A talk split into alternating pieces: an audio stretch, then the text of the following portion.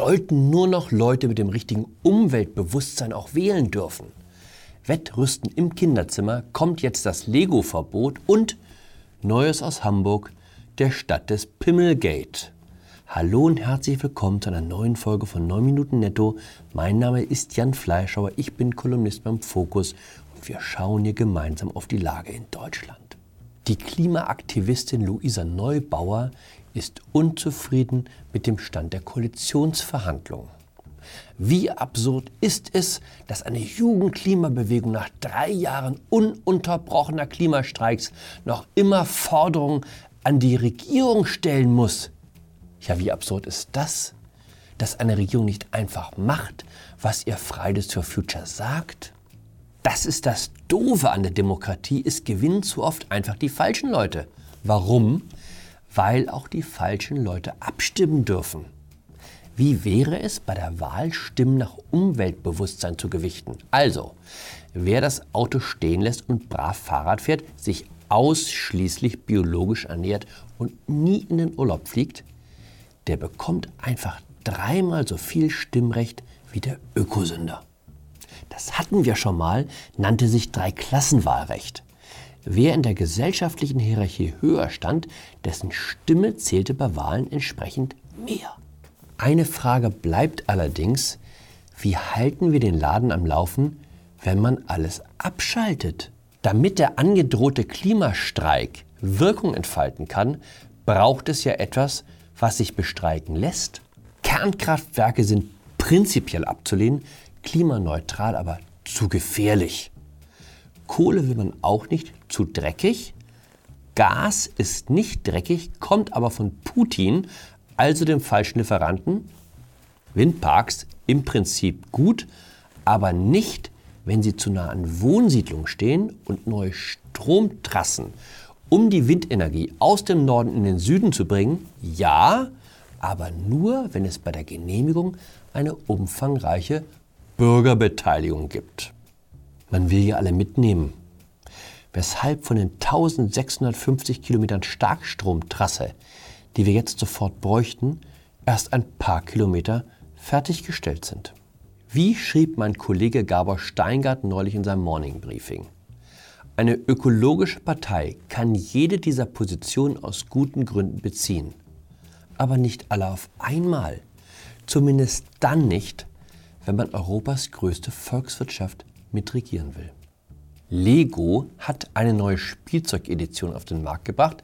Lego Divers, das Spielzeug für die queere Familie. Jeder ist besonders, heißt das Set in den Farben des Regenbogens. Die Lego Group hat es sich zum Ziel gesetzt, noch vielfältiger und integrativer zu werden, steht dazu auf der Webseite des Unternehmens. Ich sehe das als Wiedergutmachungsgeste es ist ja noch nicht so lange her, dass man sich als Eltern Gedanken machen musste, ob man Lego nicht ganz aus dem Kinderzimmer verbannen muss. Forscher aus Neuseeland haben festgestellt, dass die Firma Lego die Militarisierung im Kinderzimmer fördert. Nach Angaben der Wissenschaftler stecken in 30 Prozent der Lego-Baukästen Waffen. Dass Kinder gewaltfrei aufwachsen, steht bei den Erziehungsgrundsätzen an allererster Stelle. Gewalt als Mittel der Auseinandersetzung ist so weit geächtet, dass schon der Anblick eines kleinen Astes in Form einer Spielzeugpistole Beklemmung auslöst. An dieser Stelle etwas Persönliches. Ich erinnere mich, als mein Sohn zwei Jahre alt war. Ein süßer kleiner Kerl. Leider hatte er die Angewohnheit, andere Kinder zu schubsen oder sie mit seinen kleinen Fäusten zu boxen, wenn ihm etwas nicht passte. Weil wir nicht unangenehm auffallen wollten, saßen meine Frau und ich auf dem Spielplatz immer in Sprungbereitschaft, um rechtzeitig eingreifen zu können. Hin und wieder war unser Sohn leider schneller als wir. Ich habe dabei eine Beobachtung gemacht. Die meisten Kinder schubsen nicht zurück. Sie bleiben starr stehen, wenn sie geboxt werden und warten darauf, dass ihnen jemand zu Hilfe eilt. Einmal hat mein Sohn einen Dreijährigen gehauen. Der Junge war ein Kopf größer, er konnte schon in ganzen Sätzen reden. Aber statt sich zu wehren, rief er immer nur Aua, Papa, Aua, Papa. Manchmal frage ich mich, ob wir es mit der Erziehung zum Pazifismus nicht übertreiben. Ich bin sehr dafür, Konflikte im Dialog zu lösen. Aber das Konzept funktioniert nur so lange, wie jemand daneben steht, der aufpasst, dass sich auch alle an die Regeln zur gewaltfreien Konfliktlösung halten. Praktische Frage. Wie soll man reagieren, wenn sich ein Mann an einer Frau vergreift? Bei Welt Online fand ich den Vorschlag, wer Zeuge einer solchen Grabsch-Attacke werde, soll er sein Handy zücken und den Übergriff filmen. Ich bin sicher, der Kollege von der Welt hat es gut gemeint. Ich versuche mir allerdings vorzustellen, wie das Ganze in der Praxis aussieht. Während jemand also seine Freundin an Po und Busen packt, steht der Freund daneben und hält den Vorgang mit dem Smartphone fest, um ihr anschließend stolz die Beweismittel präsentieren zu können? Kein Wunder, wenn das Pfefferspray ausverkauft ist. Ich glaube, die Zeiten, in denen man sich als Frau auf die Ritterlichkeit von Männern verlassen konnte, sind definitiv vorbei. Ich glaube, ich werde jetzt meine jüngste Tochter für einen Selbstverteidigungskurs anmelden. Vielleicht ist es auch gar keine so schlechte Idee, sie mit Lego spielen zu lassen. Die Militarisierung im Kinderzimmer ist möglicherweise nützlicher, als wir denken.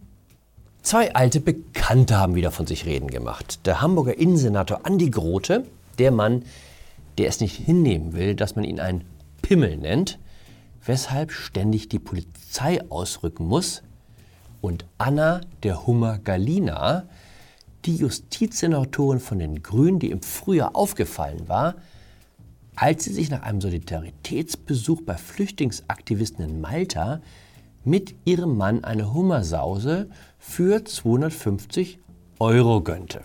Andi Grote hat es für einen Provinzpolitiker zu einiger Prominenz gebracht. Es gibt Pimmel-T-Shirts, Pimmel als Hamburg-Wappen und Sticker mit dem Konterfei des Senators mit Pimmelhaube. Vor zehn Tagen tauchte an der Roten Flora, einem linken Kulturzentrum in Altona, ein Pimmelwandgemälde auf, bis die Polizei anrückte, um es zu übermalen. Dann war es wieder da, dann kam wieder die Polizei. Man müsse aus dieser Spirale herausfinden, erklärte eine Polizeisprecherin. Also künftig keine Strafverfolgung mehr, wenn man den Senator ein Pimmel nennt.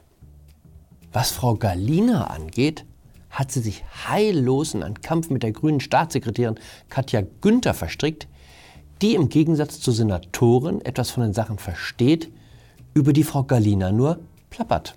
Die Staatssekretärin ist anerkannte Juristin, die einzige noch verbliebene Rechtswissenschaftlerin an der Spitze der Rechtsabteilung des Senats. Wir behalten die weitere Entwicklung für Sie im Blick. Was in der Stadt geschieht, aus der unser nächster Kanzler kommt, ist wichtig. Sag mir, wie sich Rote und Grüne in Hamburg benehmen und ich sage dir, was uns in den nächsten vier Jahren in der Hauptstadt erwartet. In dem Sinne, bleiben Sie klimaneutral, bleiben Sie gewaltfrei, bleiben Sie mir gewogen. Ihr Jan Fleischhauer.